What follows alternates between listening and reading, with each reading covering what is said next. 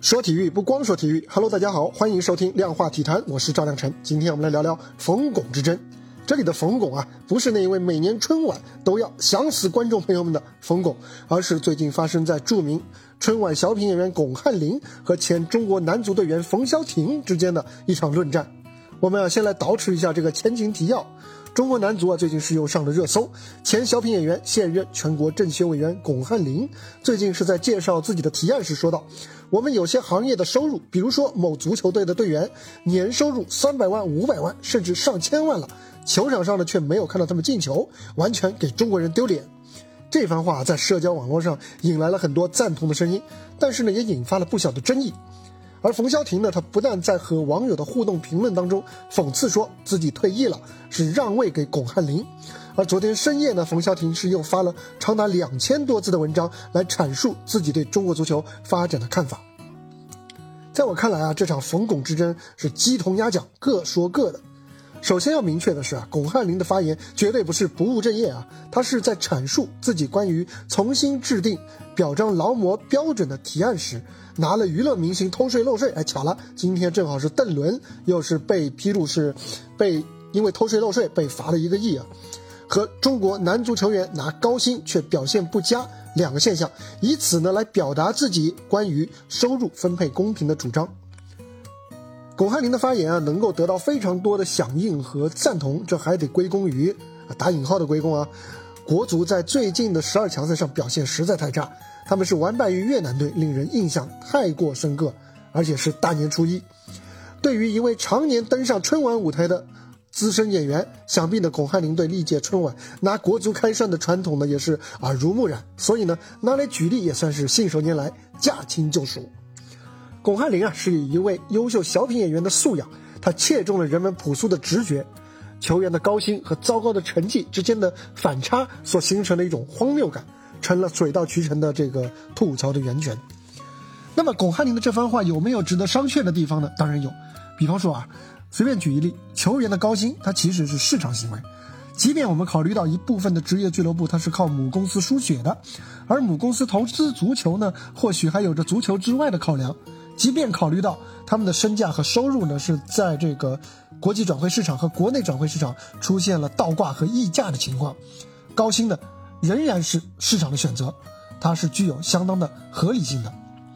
而冯潇霆的回应呢，在我看来呢，也完也没有完全踩到点子上，在他的文章里面，他举了日本足球的例子，他说，二零一八年世界杯八分之一决赛，日本队在最后十四秒被比利时队绝杀逆转。后来呢，日本的电视台呢为此制作了一部纪录片，利用当时的球场周围的很多个摄像头的回回放的素材，来围绕这十四秒前后的各个环节，来邀请球员、教练和各种业内人士进行访谈，来对这场失利来进行回溯和分析，期望从中能够找出这场失败的原因，来为以后的球队提供借鉴。冯潇霆举了这个例子，他得出的结论是什么呢？他说，人们应该多分析失败的原因，而不只是在时机成熟的时候，以最小的风险去建言，以最少的损失来换取最大的结果和流量。这显然就是针对，呃，巩汉林的了。冯潇霆呢还提到了本赛比赛的氛围，在他看来，因为遇冷环境的高压，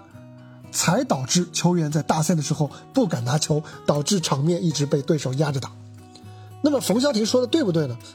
应该说是有一点道理的，但是呢，具体到这场冯巩之争当中，在我看来却只会起到火上浇油的作用。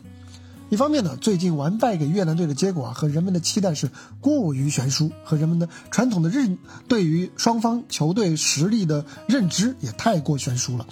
而且呢，中国男足的冰冻三尺非一日之寒，仅仅将这场失利归咎于外界造成的心理因素，我觉得确实是说法缺乏说服力的。更何况啊，日本队在世预赛上发挥不佳的时候，他们的球迷同样会对球队来进行口诛笔伐的。另外一方面啊，这一番反驳的言下之意啊，是要求外界多给中国足球专业建议，而不是诉诸情绪。但是我们姑且不论啊，日本电视台其实已经算是专业层面了。而日本足球呢，长期稳健的发展，归根结底是来自日本足协自己的良好的规划和执行。中国足球的从业者自己都没有做好，要求起别人来，可能就会缺乏足够的说服力。巩汉林和冯潇霆啊，在他们各自的行业当中，其实都已经做到了顶尖。但是呢，这样一场论战，现在看来是有两败俱伤之嫌。巩汉林举了个男足的例子，好，他确实是击中了舆论的情绪和痛点。但他本来是想要通过这个例子来辅助论证自己的提案，没有想到呢，如今是闹得沸沸扬扬的，反而是偏离了焦点。如今并没有多少人知道他的提案究竟是什么。而冯潇霆呢？他我能够理解啊，他是作为作为从业者，作为一个球员，作为一个国足球员，他想要据理力争来维护男足的声誉，但是呢，他也是忽略了舆论情绪表达的需要。无论一个人是不是球迷，他其实都有资格做键盘侠来评价中国男足。讲道理啊，其实在这个风口上，很大程度上是徒劳的，甚至还适得其反。巩汉林也许应该明白啊，普通人是有情绪化批评的权利。但是呢，具体到巩汉林他自己，他作为一个公众人物，还是应该对自己批评的对象和话语方式呢有所斟酌。啊，什么丢了中国人的脸之类的话呢？我觉得并不是太恰当。这既是出于对其他行业及其从业者的一种基本尊重，其实呢，更合理的表述呢，也有助于他真正想要表达的内容能够得到受众更好的接受，而不是像现在这样拖把了。而中国男足球员们呢，或许也应该意识到。虽然说啊，面对批评，申辩是自己的权利，但是呢，当自己的行业因为自身表现的问题而身处谷底，那么你首先想要做的，应该是努力自救，是在公众面前去努力的展现出自己的精气神来，而不是去过度纠结于外界的批评是不是客观，是不是正确，是不是专业。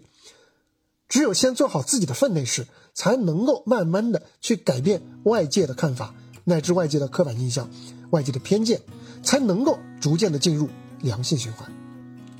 毫无疑问啊，这会是一个相当漫长，也是相当痛苦的过程。但是别忘了，过去那么多年来，虽然球迷们没少埋汰、没少吐槽过中国男足，但是呢，他们始终是刀子嘴豆腐心，他们始终是边骂边是相伴相随、不离不弃。